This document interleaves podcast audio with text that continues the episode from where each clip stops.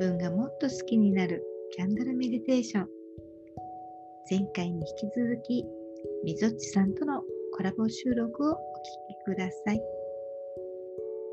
うん僕もあのろうそくで火をつけてっていうのを、あのやるんですよ。夜眠る前とか朝起きた時とかに。あ朝もやるの？どのぐらいやりますやります。あでもそん全然長くはないんですけどうん。12分とかなんですけど、はいはいはいうん、なんかあのその炎を見てなんかこう、まあ、朝なんかこうやっぱ眠かったりとかうん。なんかこういきなりなんか自分が思ったことがちょっとネガティブなことだったりとかっていう風なのがあるじゃないですか。あとはなんか夢を見てたりとかしてそういう影響とかもあるから。ドヨーンとしてる時ってありますよ、はい。起きながらね。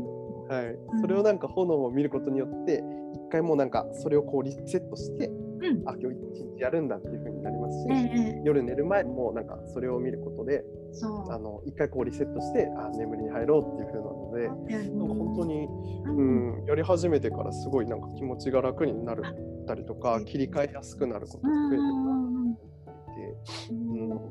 キャンドル瞑想をスタイフで話をするようにしたのもそれで、うん。寝る前に一回こうリセットしませんか？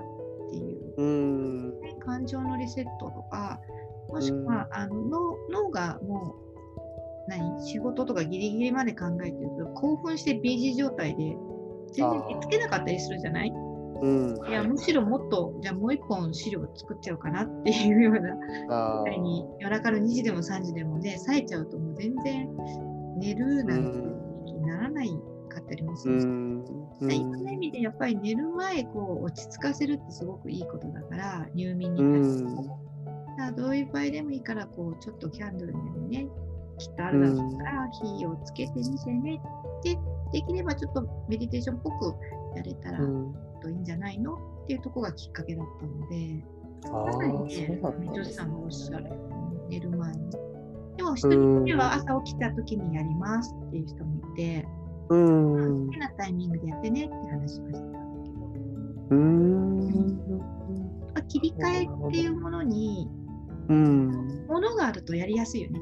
自分の意識で、確かに瞬発力で意識を切り替えるっていうのも、もちろん得意な人は全然いいんでしょうけど、うん。一つこう、何か違うものを使って、物理的に何かを使って、あ切り替えが割と皆さんスムーズなので、あああそれはありますね確かに今ね言われてみるとうんうんおっしゃる通りですねスマホ見たら多分あんま切り替えられないよね、でも。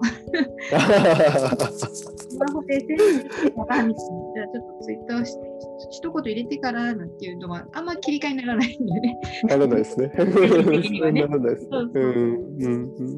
だけど、その完璧な豊かさの象徴のね、幸せの象徴の炎を見るっていうのは切り替えにいいんだよね。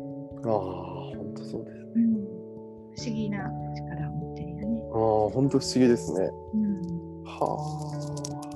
瞬間につながるんだよね。その豊かさに、きっと豊かさっていうのかな。なんだろう。この、うん、いることでね。うん。自然は偉大ですね。ね本当ですよ。偉大ですよ、ね、偉大ですね本当に。うん。